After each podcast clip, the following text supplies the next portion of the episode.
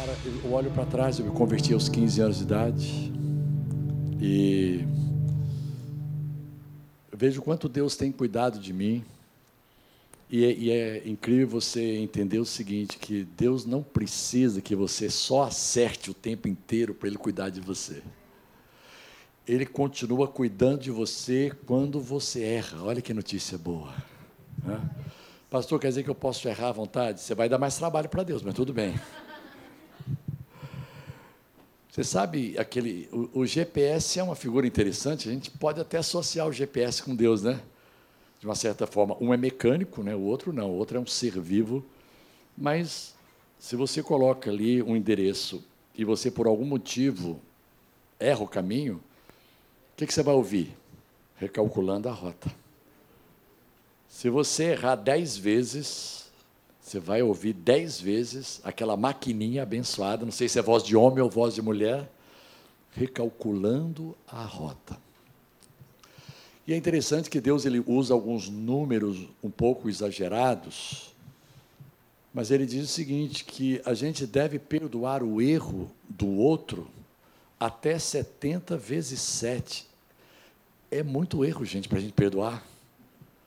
70 vezes 7 na matemática moderna, contemporânea, dá quanto, gente? 490. Meu Deus do céu, é muita generosidade. Mas com certeza, se ele está dizendo um número assim, Jesus colocou, nem porque Pedro estava, ah, sei lá, Pedro estava tendo algumas dificuldades relacionais. Você sabe? Você já teve algumas dificuldades relacionais, de relacionamento? Alguma dificuldade com alguém assim de relacionamento, alguém que você gosta, alguém que você preza, alguém com você que você mantém um nível de relacionamento, mas cara, daqui a pouco a pessoa começa, sei lá, entre aspas, pisar na bola, vacilar, titubear. Cara, e você perdoa uma vez, você perdoa duas vezes. E o pior de tudo é que a Bíblia diz que você tem que perdoar mesmo se o infeliz não te pedir perdão. O infeliz, muitas vezes, ou a infeliz, não vai reconhecer o erro, não vai perdoar, e não vai reconhecer que pisou no teu calo. E a Bíblia diz o seguinte: olha, mesmo nesses casos, perdoe, perdoe. Então, o meu desejo para você em 2023 é que a sua cota de perdão né, possa chegar perto de 490 por pessoa. Tem gente que diz assim, por dia. Por dia eu acho meio impossível. Né? Vamos deixar por ano? 490 vezes, porque são 365 dias. Se você perdoar uma vez por dia, está bom. 300, né? Já chega lá mais próximo desse número, que é de 490. Mas com certeza, Deus vai nos dar a oportunidade de andar em sensibilidade ao Espírito Santo para perceber quando você diz alguma coisa que saiu do tom, sabe, que não foi bendita, que saiu um tanto quanto aquela palavra foi ríspida, aquela palavra foi mal educada, e você vai poder dizer, cara, me perdoa. E quantas vezes, a, Bíblia nos ensina que, quantas vezes o seu irmão chegar para você e dizer assim, cara, eu errei e, e pedir perdão, você deve perdoar. Lá em Marcos capítulo 11 diz que quando você estiver orando e se lembrar de que tem alguma coisa contra alguém, ou que alguém tem alguma coisa contra você, perdoai. Agora você não tem que fazer alarde do seu perdão. Você não tem que colocar no Instagram, estou perdoando fulano de tal, não merece, mas eu sou cristão. Como eu sou um cristão de verdade, eu estou perdoando, né?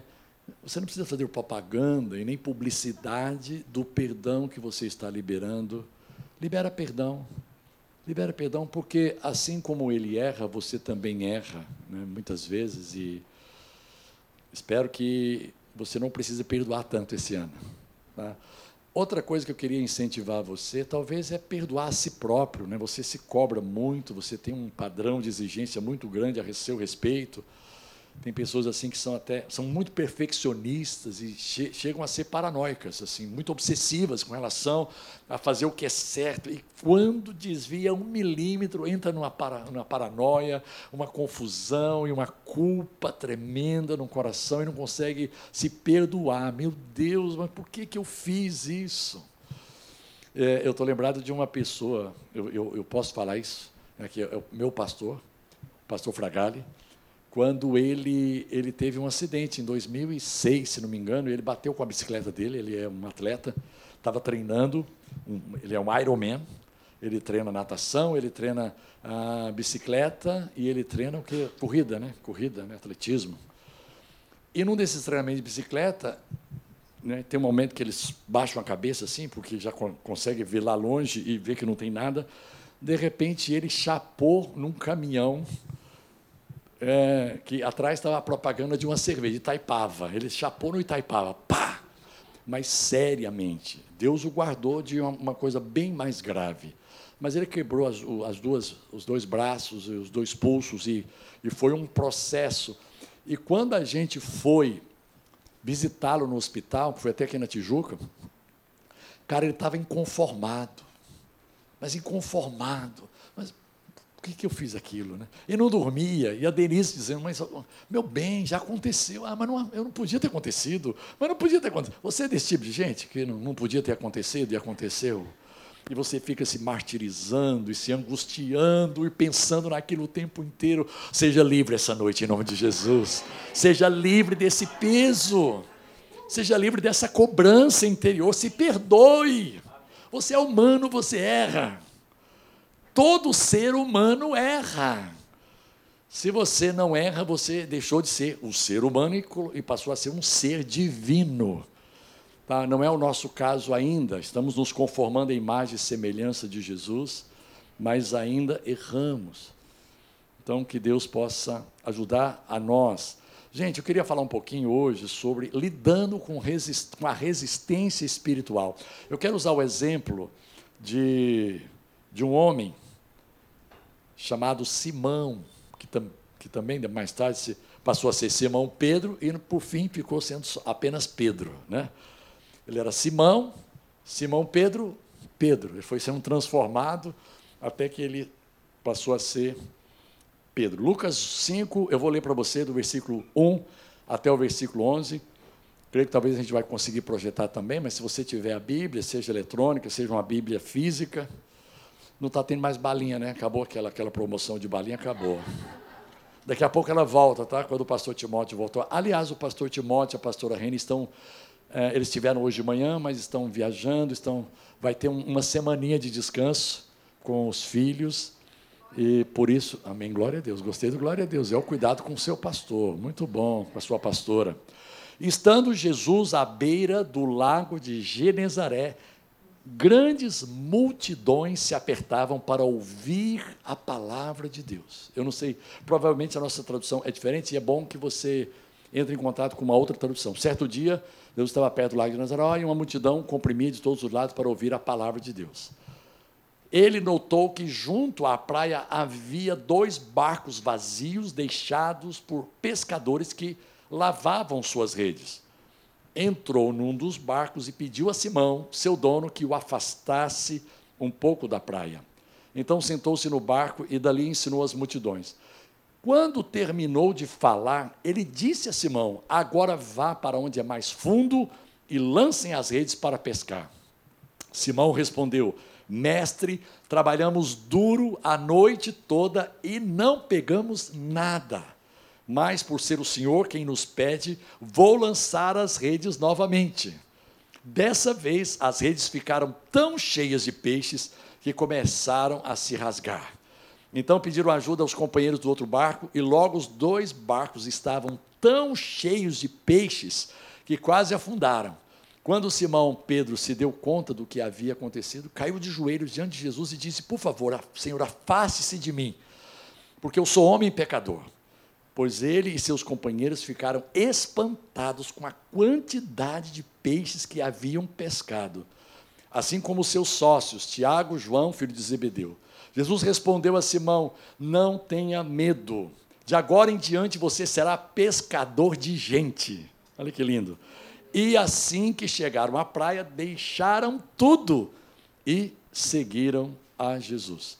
Deixa eu fazer algumas constatações aqui. A primeira coisa que me chama a atenção no versículo 1, que fala da, das multidões que queriam ouvir a palavra de Deus. Meu irmão, que Deus restaure em nós, no ano de 2023, essa fome, esse desejo profundo de ouvir a Sua palavra.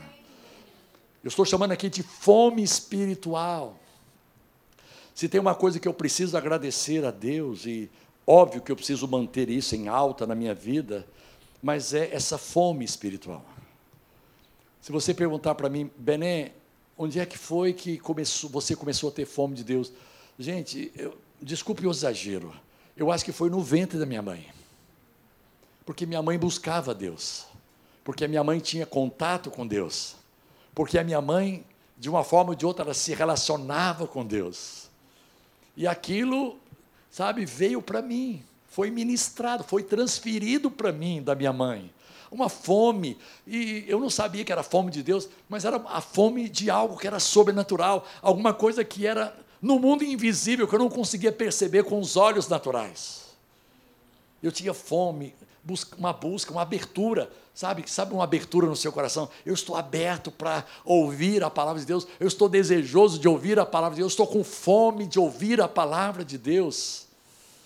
Até que aos 15 anos, né, eu gostava muito do, do sermão de um padre especificamente, eu era católico, frequentador mesmo, não era católico nominal, era católico praticante. Todo domingo eu estava na igreja, a missa das sete era a missa, missa favorita. Até que o padre chegou assim e disse assim, cara, vou ensinar para vocês hoje o que, que vocês têm que pedir para Deus. Vocês sabem da história, né? não é novidade para vocês, que ele diz o seguinte: a única coisa que nós temos que pedir para Deus é para que Ele nos mostre o caminho da verdade. Gente, eu preciso agradecer esse padre, eu acho que ele já foi promovido para a glória, mas, gente, que coisa linda. Eu quero conhecer o caminho da verdade. Eu quero me nutrir da verdade, eu quero me alimentar da verdade. Conhecereis a verdade. E lá em João 17 diz, João 17, 17, Pai, santifica-os na verdade, a tua palavra é a verdade. Então a multidão comprimia de todos os lados para ouvir a palavra de Deus. Meu irmão, no nome de Jesus, que nesse ano você tenha ouvidos espirituais abertos para ouvir a palavra de Deus. Não é a palavra de homens. Claro que Deus usa homens, que Deus tem os homens como instrumentos, como canais, como veículos. Mas que você esteja sensível para ouvir a palavra de Deus, porque é ela que vai alimentar você. Não há outra maneira de saciar essa fome espiritual a não ser ouvindo a palavra de Deus. E você não ouve só quando alguém está pregando, você ouve quando você lê. Você já, já ouviu quando você estava lendo? Você estava lendo, lendo, de repente, peraí, cara, o Espírito Santo começou a falar com você. O Espírito Santo começou a cutucar você interiormente. O Espírito Santo começou a trazer alguns entendimentos interessantes a você, diferentes. Quanto mais ouvimos a palavra de Deus, mais alimentados, nutridos e fortalecidos espiritualmente seremos havia ali uma multidão faminta de ouvir a palavra de Deus, de entrar em contato com o sobrenatural. Meu irmão, deixa eu dizer para você, minha querida, meu querido, você e eu precisamos do sobrenatural em nossas vidas. Não dá para subsistir nesse mundo apenas com o natural. O natural é pouco. O natural é limitado para conduzir a sua vida, você precisa de um contato, de um encontro, de uma experiência sobrenatural. Agora, é claro que nessa vertente, muitos acabam entrando por um, por um caminho errado, tendo contato com o sobrenatural maligno, o sobrenatural que não é bom, e a gente sabe que a, resistência espiritual, ela está no mundo invisível. Havia ali uma multidão faminta que identificou em Jesus alguém que poderia saciar essa fome que havia em seu coração. A gente sempre diz para as pessoas, o nosso conselho para as pessoas é sempre vá para uma igreja em que você é alimentado pela palavra. Eu acho que é muito legal a gente ter comunhão, é muito legal um lugar onde a gente, a gente pode ter amizades e relacionamentos, cultivar isso, um louvor legal, uma música legal, um som bacana, uh, um conforto, é, boas cadeiras, ar-condicionado, tudo isso, né? Iluminação diferente. Cara, mas se não houver a ministração da palavra, se a palavra de Deus não estiver alimentando a sua fé, cara, não adianta. Está mais para entretenimento, desculpe. Sabe? E nós não estamos aqui para perder tempo com entretenimento espiritual. A gente quer coisa que alimente a gente. Nós queremos algo que nos nutra interiormente, que nos fortaleça. Provérbios 27, versículo 7 diz algo interessante. A alma que está farta, ela pisa o favo de mel. Mas a alma faminta, ou para a alma faminta, todo amargo é doce.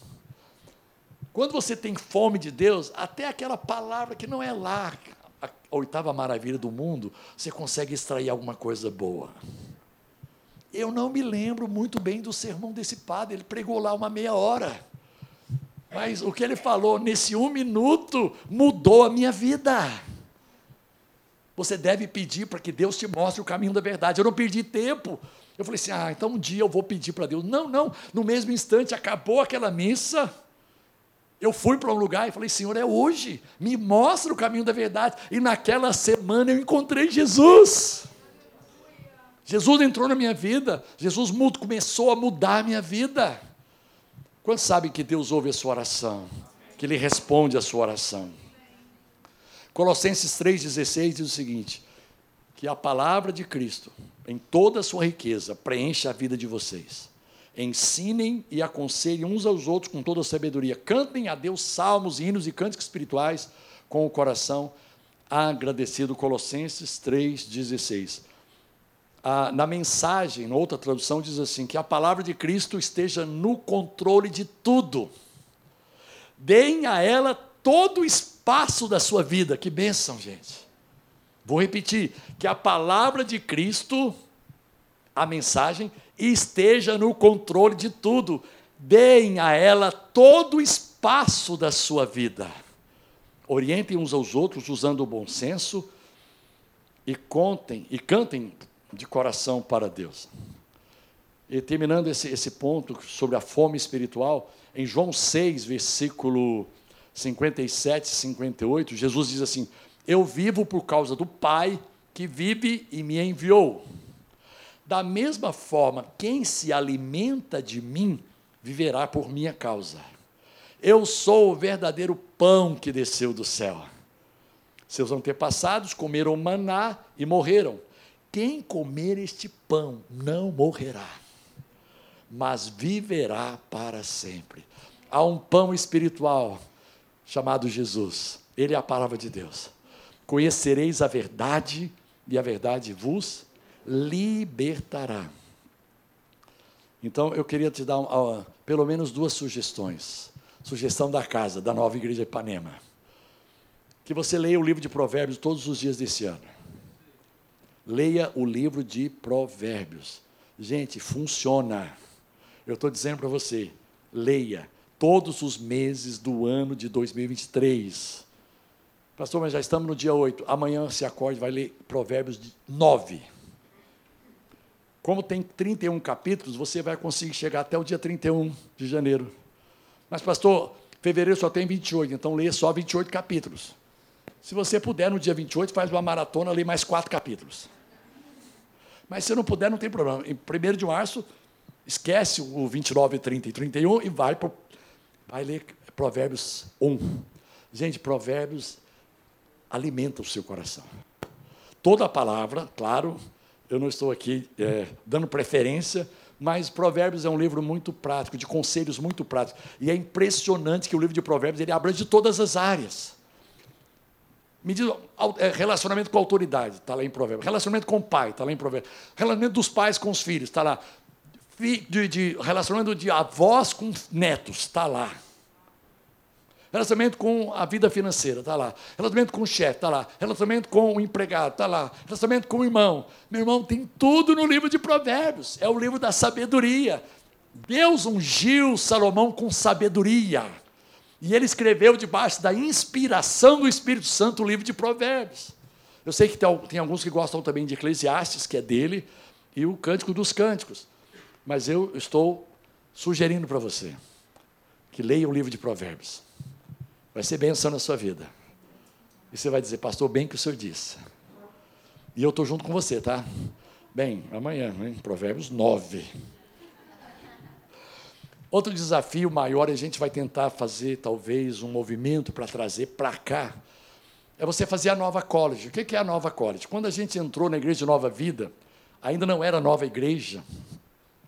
Nós estávamos lá quando a nova igreja foi fundada em 2012, caminhando junto com o pastor Maurício Fragali. Mas na, na antiga igreja de Nova Vida, nós tínhamos a escola bíblica de formação de líderes.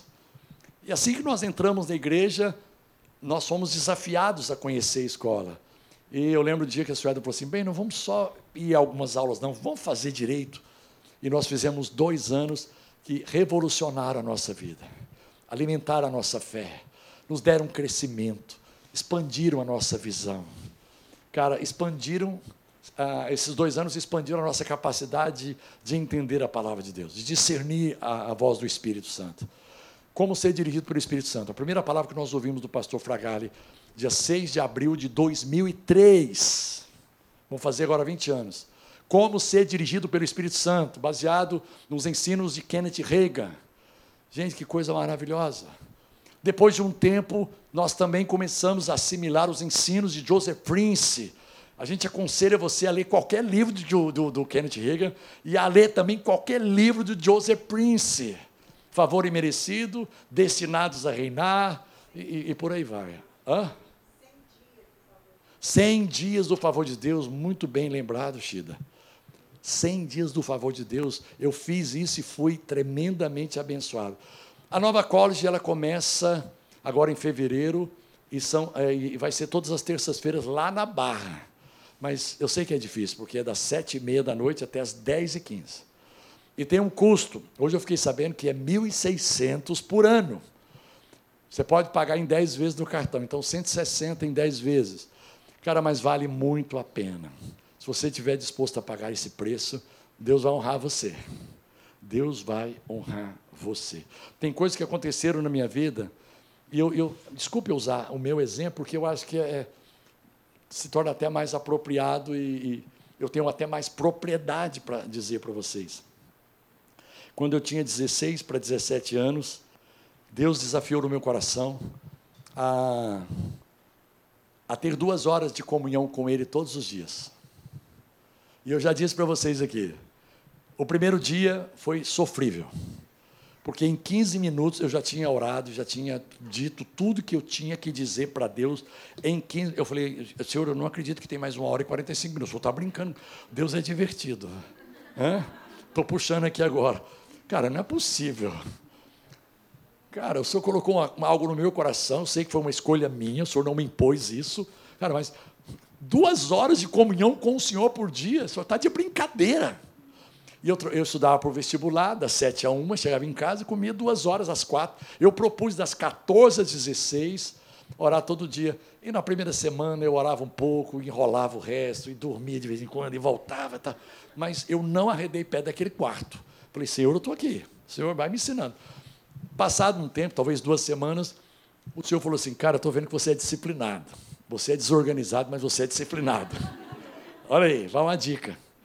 Às vezes a gente é disciplinado, mas é desorganizado. Aí Deus, aí Deus nos ajuda. Deus nos ajuda a organizar. E Ele me, me ajudou a organizar, me dando metodologia, me deu um método. Faz o seguinte: você vai orar 10 minutos tudo bem.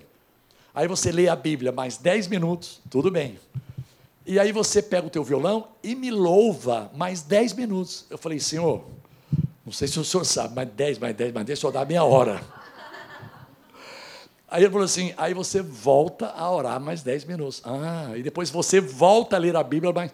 Gente, por uns dois ou três meses eu fiz isso sistematicamente, assim, no alarme. Eu podia estar no meio da oração intercedendo por, sei lá, qualquer pessoa, no auge da unção, mas o, o tocava alarme. Ah, agora vou, vou ler a Bíblia. E lia a Bíblia 10, horas, 10, dias, oh, 10 minutos, voltava. que aconteceu? Houve um dia, houve um dia em que eu estava lendo a Bíblia, 40 minutos se passaram. Eu mergulhei na palavra. Você quer mergulhar na palavra esse ano 2023? Você quer ter essa experiência, gente? Essa experiência não é só de quem é líder, não é só de quem é pastor, não é só de quem é apóstolo, de quem é bispo, arcebispo, vice-deus. Não é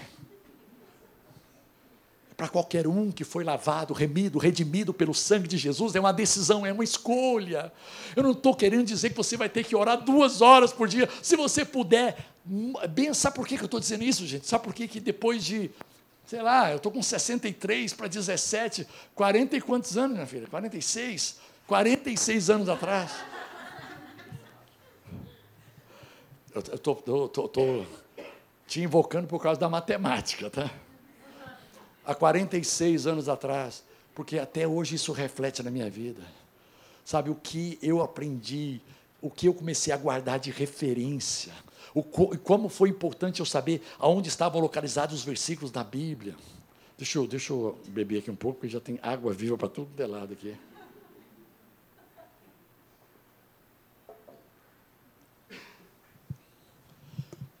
Então, está aqui as duas sugestões, livro de Provérbios mais simples, mais fácil, mas também a Nova College. Eu acho que tem um site que você pode entrar lá e. Mas a gente vai tentar trazer para cá, sabia? Talvez para que aqui fique mais fácil, uma vez por semana aqui. Eu acho que ficaria bem legal. E eu acho que a gente vai poder fazer isso. Vamos ver. Orem por isso. Jesus, agora eu vou falar sobre os barcos vazios. Jesus, ele percebeu que dois barcos haviam sido usados para pescar. Mas que estavam vazios, sem peixes. Com isso, notou que os pescadores não haviam sido bem-sucedidos em pescar peixes e por isso seus barcos estavam vazios. Os barcos, obviamente, representavam o instrumento de trabalho dos pescadores que dependiam da pesca para sobreviver e prover sustento para suas casas. Nesse contexto, Jesus percebeu especificamente um homem chamado Simão que trabalhou duro a noite toda e não obteve nenhum resultado. Ele não conseguiu ter sucesso no que estava fazendo. Cara, olha só. Não é da vontade de Deus que o seu barco esteja vazio. A vontade de Deus é que você seja abençoado no que você faz. Olha o que diz aqui o Salmo 1, versículo 3. Ele, falando do justo, falando do Filho de Deus, de quem anda com Deus, ele é como árvore plantada à margem do rio que dá fruto no tempo certo, suas folhas nunca murcham e ele prospera em tudo que faz. Posso profetizar para você que você vai prosperar em tudo que você fizer debaixo da bênção de Deus esse ano de 2023? Tudo que você empreender e fizer vai ter o selo, o carimbo da bênção de Deus. Porque é desejo do Pai abençoar os seus filhos. A terceira coisa que eu queria compartilhar com você, ele entrou no barco de Simão. Ele usou o barco de Simão como plataforma para pregar a multidão. Mas antes de pregar, ele pediu a Simão. Tem um detalhe. Vamos voltar lá, o, o Aline, vamos lá. Vai um pouquinho mais, acho que é no versículo 2 ou 3, vamos lá. Entrou num dos barcos, ah, isso, esse aí. Entrou num dos barcos, que, o que pertencia a, a Simão, e pediu-lhe que o afastasse um pouco da praia. E eu falei assim, Senhor, o que, que significa isso? Cara, por que, que esse barco teve que ser afastado da praia? O Espírito Santo falou comigo, interessante isso. Eu ouvi o Espírito Santo falar comigo o que, que significa esse afastamento da praia. Por que será? Você sabe que a Bíblia não diz nada sem sentido, tá certo? Tem um sentido aqui.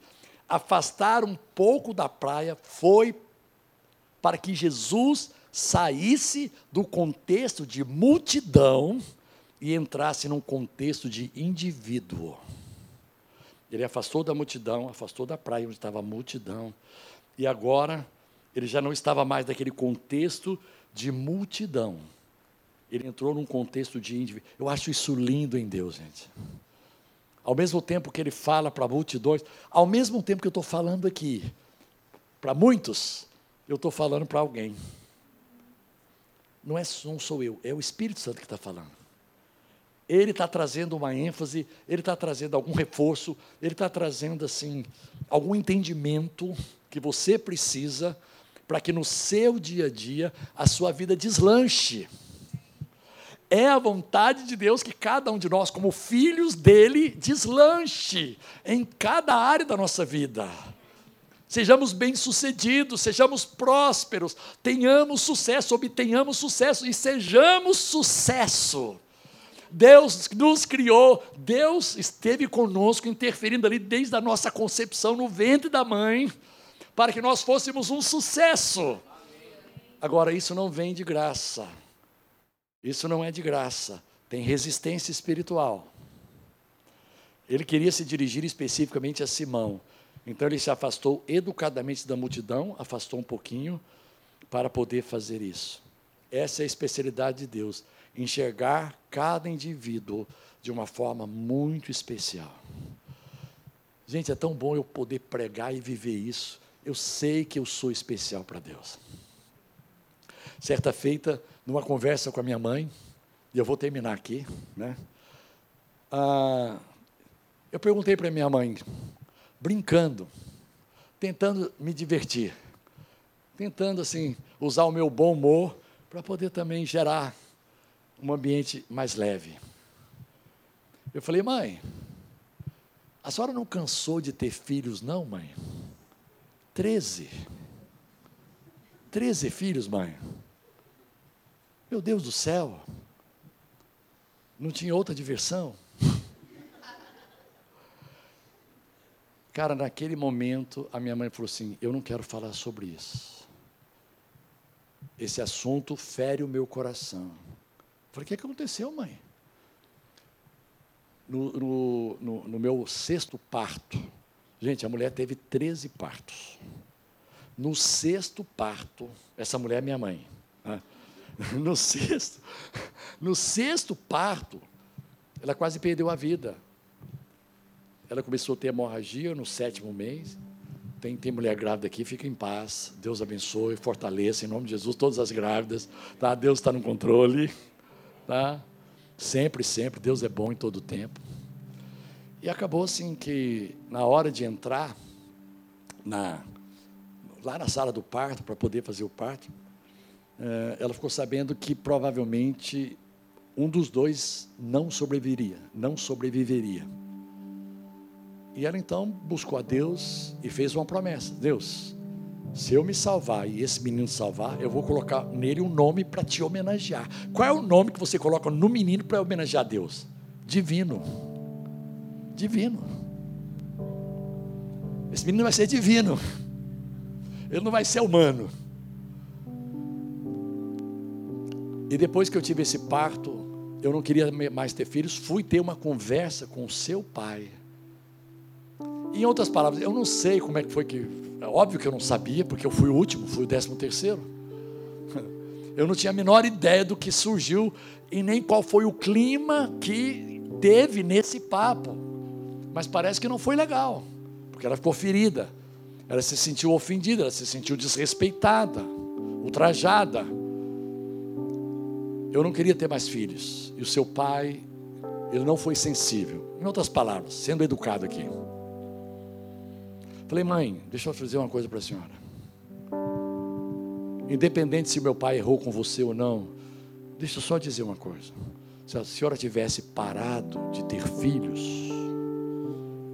é aí que eu quero chegar onde eu queria. Eu, Bené Gomes, essa bênção toda, não teria nascido. Cara, você não acredita. A minha mãe teve um choque. Nossa, meu filho, eu nunca tinha pensado nisso. Você sabe que a mágoa, a amargura, o ressentimento, o ódio, o rancor, ele te cegam a tal ponto que você não consegue enxergar as coisas direito. Você não consegue ter perspectiva das coisas da maneira correta. Se tem alguém que se sente amado, porque tudo bem, gente, eu nasci lá, eu não, eu não nasci em berço esplêndido, como sugere o nosso hino. Eu nasci num lar com muita necessidade no interior de Goiás, vocês sabem disso, numa cidade maravilhosa chamada Abadiânia. Não precisa decorar o nome da cidade, é só isso. Ouve uma vez só e pronto. Para que decorar o nome dessa cidade? Até porque eu saí de lá aos três anos. Fui para Trindade, olha o nome abençoado, mais abençoado agora, né? Trindade. Aí com oito anos eu fui para Goiânia. Cara, o cuidado de Deus para com a minha vida. O cuidado de Deus. Sabe essa fome, essa sede, esse desejo de conhecer Deus. Cheio de culpa, porque a religião ela, ela te massacra com tanta culpa, culpa, culpa. Gente massacrado por culpa, encontrei Jesus, mas continuava debaixo de culpa, porque a religiosidade ela, ela te coloca debaixo desse jugo, jugo do medo e da culpa. Cara, e assim, tentando romper em Deus, mas eu sinto que eu sou uma pessoa especial para Deus, até hoje. Eu não sinto que Deus fala comigo assim: olha, agora deixa eu cuidar da nova geração, você já está com mais de 60, cara. Não, eu sinto que Ele continua tendo carinho por mim. E não é diferente com você. Você precisa de se sentir especial ao ponto de, se Deus precisar de largar qualquer coisa que Ele estiver fazendo para te atender, Ele vai fazer isso. Ele vai vir e vai colocar um Salmo 25 para poder falar com você. E dizer: Você não está sozinho, eu sei que você não está sentindo a minha presença. Irmãos, muitas vezes na nossa experiência em 2023, você não vai sentir a presença de Deus, o que não significa que Ele não está com você. Ele continua com você, Ele está com você, mas eu não estou sentindo, estou sentindo mal, é a opressão do inferno. E eu vou te dar uma boa notícia. Quando o inferno vem com nuvens negras, quando o inferno vem com tribulação, sabe, vem com pressão, é porque algo novo e extraordinário está prestes a acontecer na sua experiência. Não quero te iludir, não é tentando te iludir. Eu aprendi, não sei quando foi na minha vida, mas que tribulação é sinônimo de promoção. Está vindo promoção aí. Eu vou te dar uma base bíblica.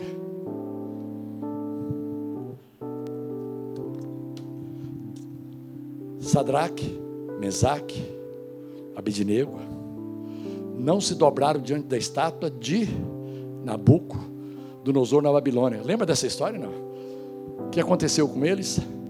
Foi lançado, foram lançados numa fornalha de fogo ardente. Quando Nabucodonosor, gente, e o negócio era tão sério. Você pode dizer assim, pastor, era uma fogueirinha de nada, pastor. Por isso que os caras não se queimaram. Era uma fogueirinha. Gente, se foi uma fogueirinha de nada, então aí que o poder de Deus era maior. Porque ele usou uma fogueirinha de nada para matar os homens de fortes, os capangas de Nabucodonosor, os, os, os valentes que foram jogar esses três corpos lá, eles morreram quase que derretidos. Não sei porque eu me lembrei de uma coisa aqui. No ano 2000, eu fui em Hiroshima. Você já ouviu falar em Hiroshima? Japão? 1945, agosto de 1945, uma bomba atômica. Gente, começaram a explicar para nós o que aconteceu lá a bomba, ela tinha. Teve o epicentro, aí ela, ela, o fogo, a temperatura dela, ela de 2 mil graus, no raio de 50 quilômetros. Aí mostraram alguém que estava na frente de um banco que derreteu. 2 mil graus. Derreteu assim, virou uma mancha, derreteu. Hiroshima foi tão assim, foi totalmente reconstruído, restaurado. Eles deixaram a praça onde teve o epicentro da bomba para a gente acreditar que caiu uma bomba, porque a cidade é linda. E tem o Museu da Bomba, que com duas maquetes enormes, você entra assim no primeiro hall, tem duas maquetes, uma com a cidade antes da bomba e outra com a cidade logo após a bomba. Ela foi completamente destruída voltando aqui, né? Só para a gente ver que era um calor enorme, aqueles homens morreram. E de repente aqueles três homens estavam ali dentro, amarrados, presos. E Nabucodonosor olhou e viu um quarto homem. O quarto homem. E a Bíblia diz o seguinte: quando Nabucodonosor viu que eles estavam andando na fornalha, passeando na fornalha. Posso profetizar uma coisa para você meio estranha? Você vai passear nas tribulações esse ano, você vai ficar tranquilo. Porque você reina em vida com Cristo Jesus. Pela abundância da graça de Deus, você reina em vida. Pelo dom da justiça de Deus que te justificou e te perdoou definitivamente. E a Bíblia diz então que eles foram tirados, que não havia nenhum, nenhum sinal de que eles tinham sido queimados, nem cheiro de fumaça. Fala para o teu irmão assim: não vai ter nem cheiro de fumaça. Pastor, a gente tem que entrar nessa fornalha ardente? Talvez não. Porque às vezes Deus guarda a gente da tribulação e às vezes guarda na tribulação. Eu já fui guardado de alguns acidentes, mas também já fui guardado em alguns acidentes, que eram para a morte. Aí a Bíblia diz que Nabucodonosor declarou: Olha, não há nenhum Deus que possa livrar como Deus de Sadraque, Mesaque e Abdinego. O homem que tinha sido usado pelo inferno para levá-los até a fornalha, agora estava declarando: nenhum Deus livra como Deus de Sadraque, Mesaque e Abdinego. E a Bíblia termina dizendo, esse capítulo 3, e Deus os promoveu, e Faraó os promoveu a altos cargos na Babilônia. Estou falando para você, se eu for perguntar assim, quantos querem ser promovidos esse ano 2023? Você vai, pastor, nessa perspectiva? Não sei se eu quero essa promoção, não. Talvez vai anteceder alguma tribulação, alguma dificuldade, algum desafio maior para você. Mas eu queria te dar a certeza absoluta que toda resistência espiritual contra a sua vida, contra o seu crescimento, contra o seu sucesso, toda resistência espiritual já foi quebrada na cruz do Calvário por Jesus Cristo e você e eu somos livres para experimentarmos a cada dia céus definitivamente abertos. Céus fechados não é mais parte da sua herança. Ainda que o seu comportamento não seja bom, ainda que o seu comportamento não seja de todo aprovado aos olhos de Deus, isso não implica em céus fechados. Não há nada que justifique céus fechados na sua vida. Como diz a música do Joãozinho, os céus estão abertos. Eu posso só fluir porque esperar se a tua presença está aqui. O caminho foi aberto pelo sangue lá da cruz. Os céus já, já veio a nós e o seu nome é Jesus. Vamos ficar em pé.